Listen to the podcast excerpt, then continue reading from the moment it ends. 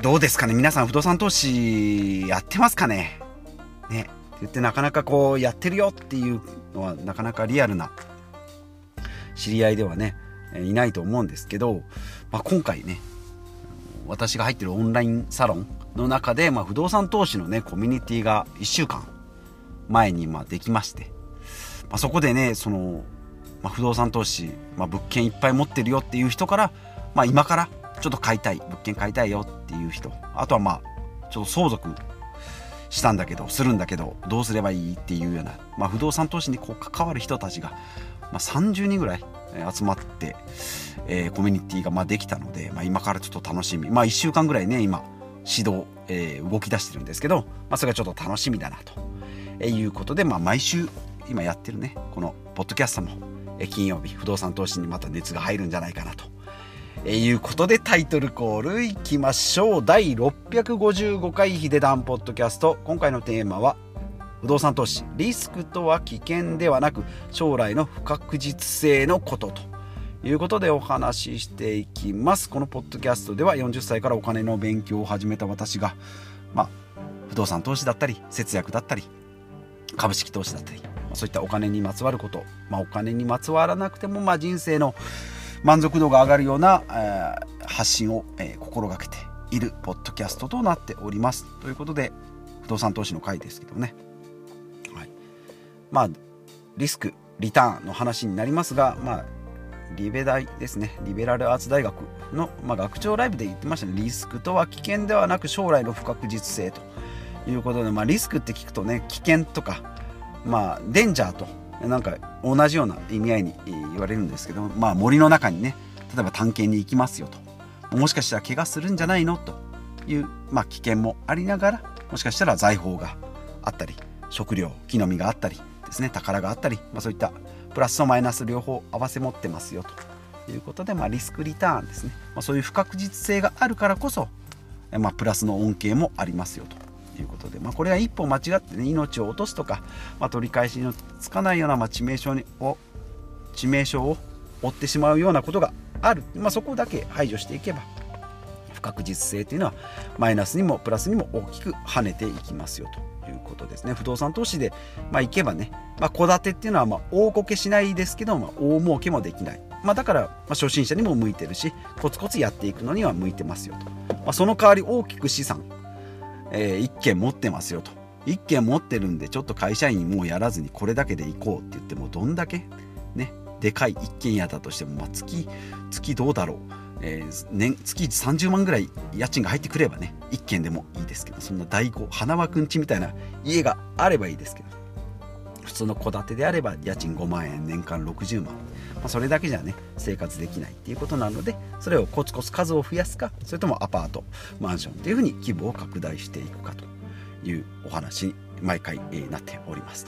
ということですね、まあ、毎週金曜日は稼ぐ力事業投資ということで、まあ、いろんな副業ありますね。ビジネスありますけど、まあ、スモールビジネスでね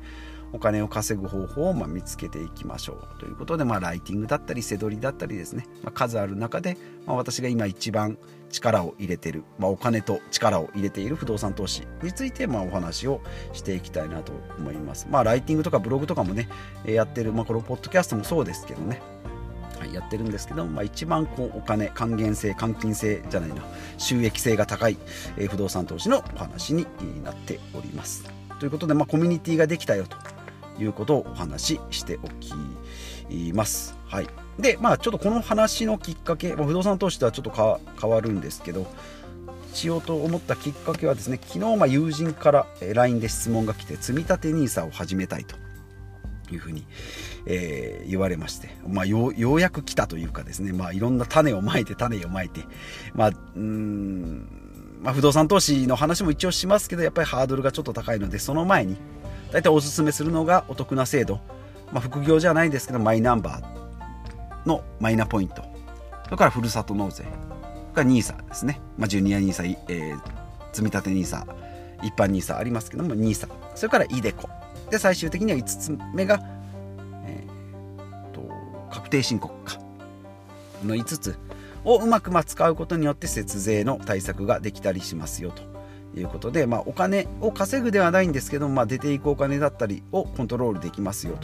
というその中の積み立て NISA を始めたいというふうに友人に言われてで昨日 LINE でですね楽天証券作ればいいんでしょということではいはいはいはいと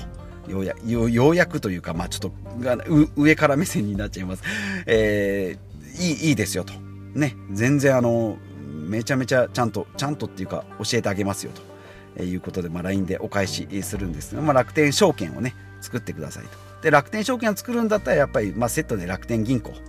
ででさらには楽天カードも作っといた方がいいよっていうもうマックと同じ方式ですね、まあ、ついでにポテトもいかがですか？みたいな。そんな感じのノリでですね、えー、言ったんですけど、まあ、意外とですね、えーなんか作るハードル？なんか自分がやった時は割とすんなり、まあ、23個調べたけどすんなりできたようなイメージなんですよね。なんかここはどう？ここはどう？ってやっていくとあれ？なんだっけそれとか？えそれでそこから先進めないみたいな結構あってですね。なんかまああれやこれやしてるうちになんか一緒には銀行は一緒に紐付けない紐付けられないとかですね。カード楽天カードを作ると紐付けができないとかですね。うんなんか楽天銀行のキャッシュカードを作りたいのに楽天銀行カードって言ってクレジットカードが一緒についてたりとかですね。なんかいろいろこうあそれじゃないやつとかって言いながらですね。うんやってたんですよね。なんか最終的には、まあ、楽天証券だけはできたけどあとのは、まあ、とりあえず登録できたけど本当にちゃんと契約で契約っていうかうん銀行のカードとか楽天カード来るのかなみたいな感じになってたのでわあちゃんと調べておかないといけないなと思ってね今ごめんなさいマイクがずれちゃいましたけどうんなんかそういうのをねなんか人に自分がやってできたことと人に教えるっていうその知識のレベルはやっぱり全然違うんだなと、まあ、こう教えるにあたりねもう事前にちょっとしっかり勉強しておけばよかったなというふうに一つ思いました。まあ、順番をね一応教えてあげたし、まあ、今有益なね YouTube なんかもゴロゴロあるんでねその中をピックアップして事前に YouTube かなんかでもおすすめしてあげとけばよかったんですけど、まあ、その今ここなんだけどここどうやってやるのっていうところに対して一つずつ教えてあげると。まあ全然それは苦にならないんですけどうーんなんかちょっとこう行き当たりばったりの答えになったなということでまあここからま学ぶべきは自分がやってできたことと人に教えてあげるっていう知識は全然こうレベルが違うんだなということで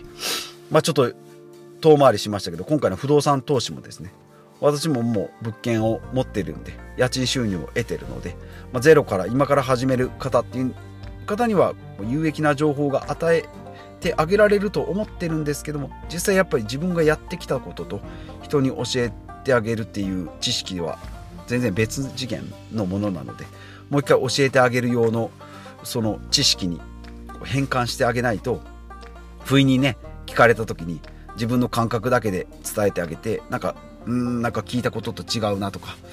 うんなんかもうちょっと有益な情報が欲しかったなとかっていう風になっても困るので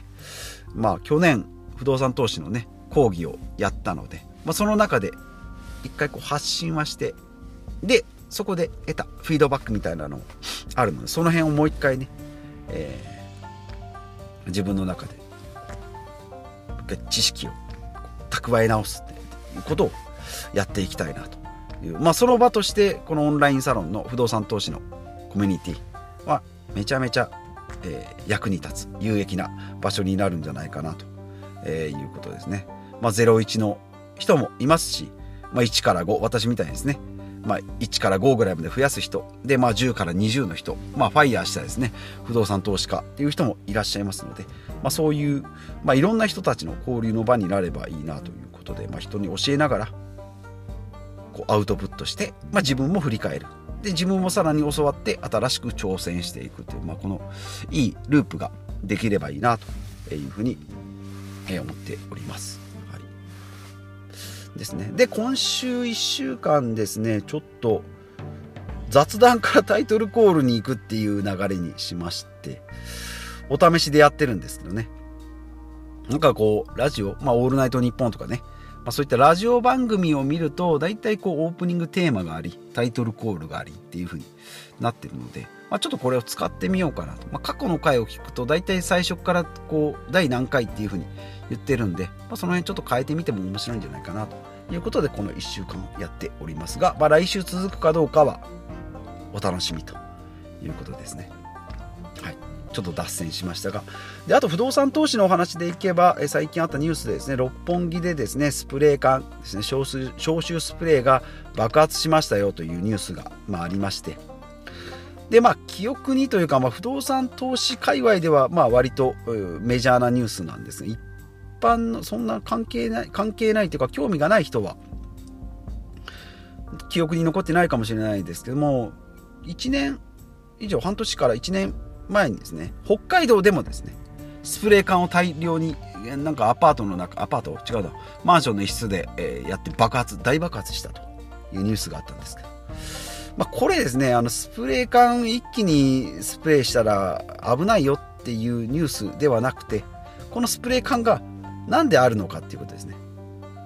このスプレー缶は入居前ですね。私たち不動産投資家が客付けをお願いして入居が決まった後に入居者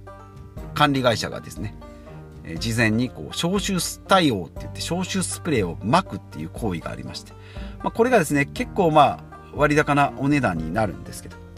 まあ、これですね。一応、まあ、1, どうだ1万円ぐらいかかるんですよね。スプレーするだけ。であと消臭対応したなんかシールだとかステッカーとか貼ったりするんですけど。これちょっとまあ割高じゃないのっていうふうにまあいろいろ言われてたんですけども。そのスプレー自体も今回の事件で明らかになったように事故で明らかになったようにやってないんじゃないのって。でそのスプレー缶、まあ、一応、えーと、用意はしてると。ただ使うタイミングがもうその入居の物件の中じゃなくてもう事務所でやっちゃってんじゃんっていう。でしかももうまとめてやっちゃってんじゃんっていうですね、まあ、その仕組みがですねえー、くないんじゃないの？っていうことで、まあ、前回の北海道の事件でも事故でも言われておりましたし今回またね同じようなことが起きたということであの本当まあ不動産投資家目線だと、まあ、関係ない話じゃ全然ないんですよね。でまあ賃貸募集してる会社ダメじゃんって詐欺じゃんとかって思うかもしれないんですけども、まあ、その入居入居者管理会社がいるからこそ不動産投資家っていうのが、まあ、ポケーと入居を待つことができる。まあもちろん、それに対して広告料はお支払いするんですけど、まあ自分でね、どこかから移住者が来たとてですね、このわけのわからない人間のわけのわからない直し方をした物件になぜ住もうと思えるかっていうとなかなか厳しいですのでそれはね駅前にあるあの入居募集の管理会社あ家を探してる人が来た時にねあこういう物件ありますああいう物件ありますよじゃあこの中でこれにしようっていうそういう看板があるから他の地域から来た人も入居を決めてくれるということなので、まあ、その招集対応っていうちょっと割高なねオプションをつけないと、まあ、今のその不動産業界では客付けに対してうん管理コストがうまくで、まあ、それでボロ儲けできてるとも思えないですね。たかだかまあ1件1万円ぐらいのもんですからそこで生計が成り立ってるわけじゃないけれどもそこのねあのお金の仕組み自体がまあ良くないんじゃないかなということでえー、なんだろう。うん。今回のスプレー缶の事件事故？事件？事故か。事故ですね、えー、についてあなんかまあもちろんそのスプレー缶が危ないよっていうのはまた全然その本質とはずれてて大家さんも考えるべきですしまあそんな業者と付き合わないっていうふうに突っぱねられたらね、独自のルートで入居うちはやってますからっていうふうにできるんでしょうけど正直不動産投資副業でやってて入居募集を自分でやるっていうのは、まあ、一時期ねジモティーで入居募集をかけたことがありますけど問い合わせが何件か12件かなあったはあったんですけどねはっきり言ってお互いなんどんな顔か相手も分かんない中で入居までこぎつけるっていうのはまあ至難の技なんでうん今回の事故をね見てなかなか根深い問題なのかなと思います。まあ、それを禁止するって言ってもねまだいまあ、いたちごっこというかまた別の形で形を変えてこうお金をこうもらうような仕組みを使作らないと入居募集の業務自体に、まあ、力が入らないというかお金の出どころがないものに対してね、まあ、営利目的でやってる会社ですので、まあ、人員を割くっていうのはできないんじゃないかなというふうに思ったということでですね、まあ、珍しくこうニュースを切るとまあ、切れてるかどうか分かんないバターナイフでこうちょっとこすったような感じかもしれないですけど一応そういうねニュースもあったよということですね。と言ってたら今日は15分ですね。ここ最近あの今日はいろいろ喋りますけどここ最近10分今週ねちょっと10分以内に収めようと思ってコンパクトにね台本作り直してで今回もサラサラっと書いたんですけどね、まあ、ちょっとこういろいろ喋るとうんおひれはひれがついて、えー、だらだら喋ってしまいましたので、えー、そろそろまとめていきたいなということで、えー、今回はですね、えー、リスクとリターンの話ほとんどしてないですね。はい、リスクとは危険ではなく将来の不確実性ということでお話ししてまいりました。まあ、致命傷はないのであれば走り続けることで、まあ、リスクを抑えてリターンを最大化、まあ、できるということで、まあ、リスクは不確実性ということですね。はい、で不動産投資のチャットができて、まあ、教えてもらったりこれから教えたりっていうことで、まあ、学び直したりまた挑戦できる場所が増えるっていうのはまあ非常にありがたいなということですね。はい、であとは積み立て NISA 友達に教えたけど、えー、なんか自分がやったことと、ね、教えるのは全然違いますよということで、まあ、ちょっとまたこれからね、えー、積み立て NISA 12ヶ月ぐらいかかると思いますので質問まあバンバン来ると思うのでもうちょっともう最短の最速のレスでねえお答えしていきたいなというふうに思っております。であと不動産投資の物件今5棟ですけどね、まあ、これに甘んじることなく、まあ、6棟目なの棟目なのか戸建てなのかあとはアパートですね今年の目標アパートっていうふうに掲げておりますのでアパート物件もしっかり探していきたいなということと、まあ、今5棟ですねえ部屋満室経営できておりますので、まあ、1日でも長く住んでいただきたいなというのを、まあ、毎日願っておりますということで、はい、まとめになります。えー、本日も、えー、最後までお聴きいただきましてありがとうございます。で、明日はですね、えー、毎週土曜日は私のポッドキャストお休みなんですけど、ハマンさんと2週間前にコラボしまして、それの第2回が明日開催される予定になっておりますので、まあ、多分このポッドキャストで、えー、配信できると思いますので、急に2人で喋ったなと思ったら、それはコラボですということで、えー、以上となります。ではまた次回お会いしましょう。